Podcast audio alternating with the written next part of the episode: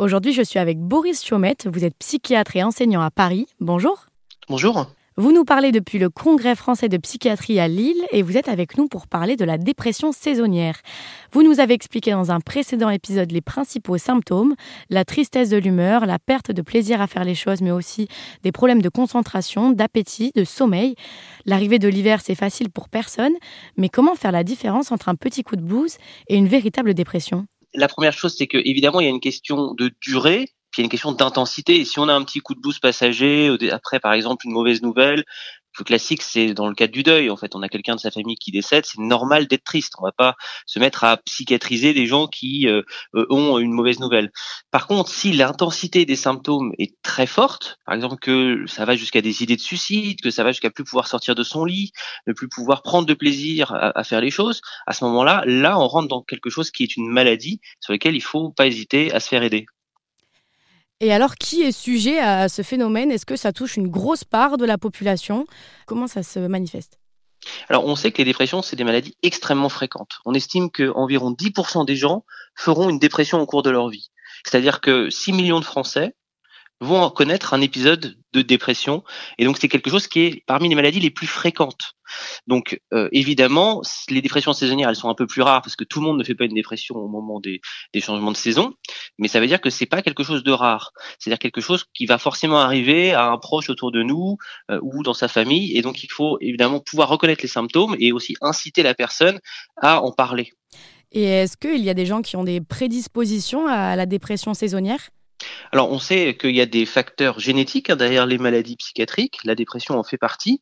Donc, s'il y a une proportion dans la famille à faire des dépressions, bah, on a un risque de faire des dépressions. Euh, et puis, il y a euh, des fois ce qu'on appelle aussi le trouble bipolaire qui peut euh, s'apparenter un peu à la dépression saisonnière. Le trouble bipolaire, c'est des variations de moments de dépression et des moments d'excitation, d'euphorie, de très grande joie. Et en fait, ce qui peut arriver, c'est que dans ce trouble bipolaire qui évolue par cycle, parfois on fait des cycles aussi en fonction des saisons. Et donc des fois, les dépressions saisonnières, en fait, ça peut être un trouble bipolaire méconnu. Et donc c'est pour ça que euh, il y a en fait une, une continuité à, à, avoir et un examen vraiment à avoir avec un, un médecin spécialisé pour essayer de comprendre pourquoi il y a cette dépression qui revient régulièrement.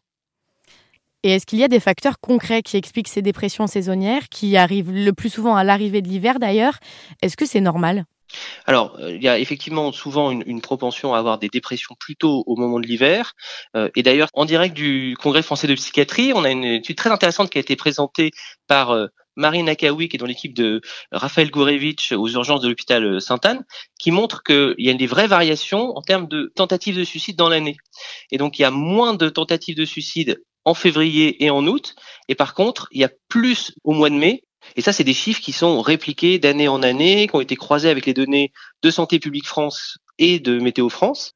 C'est un peu contre-intuitif parce qu'on a toujours l'impression que l'hiver on est morose, qu'on n'a rien à faire, que on va euh, être sujet à la dépression. Or, il y a des moments en fait où on peut être plus déprimé alors que les beaux jours sont là. Et donc c'est quelque chose qui est un peu nouveau, c'est de montrer que en fait vous avez une augmentation des variations d'humeur au moment des changements de saison. Et pourquoi le changement de saison a ces effets-là? Probablement parce qu'il y a deux choses qui rentrent en ligne de compte, la température, les conditions météorologiques et la luminosité qui changent.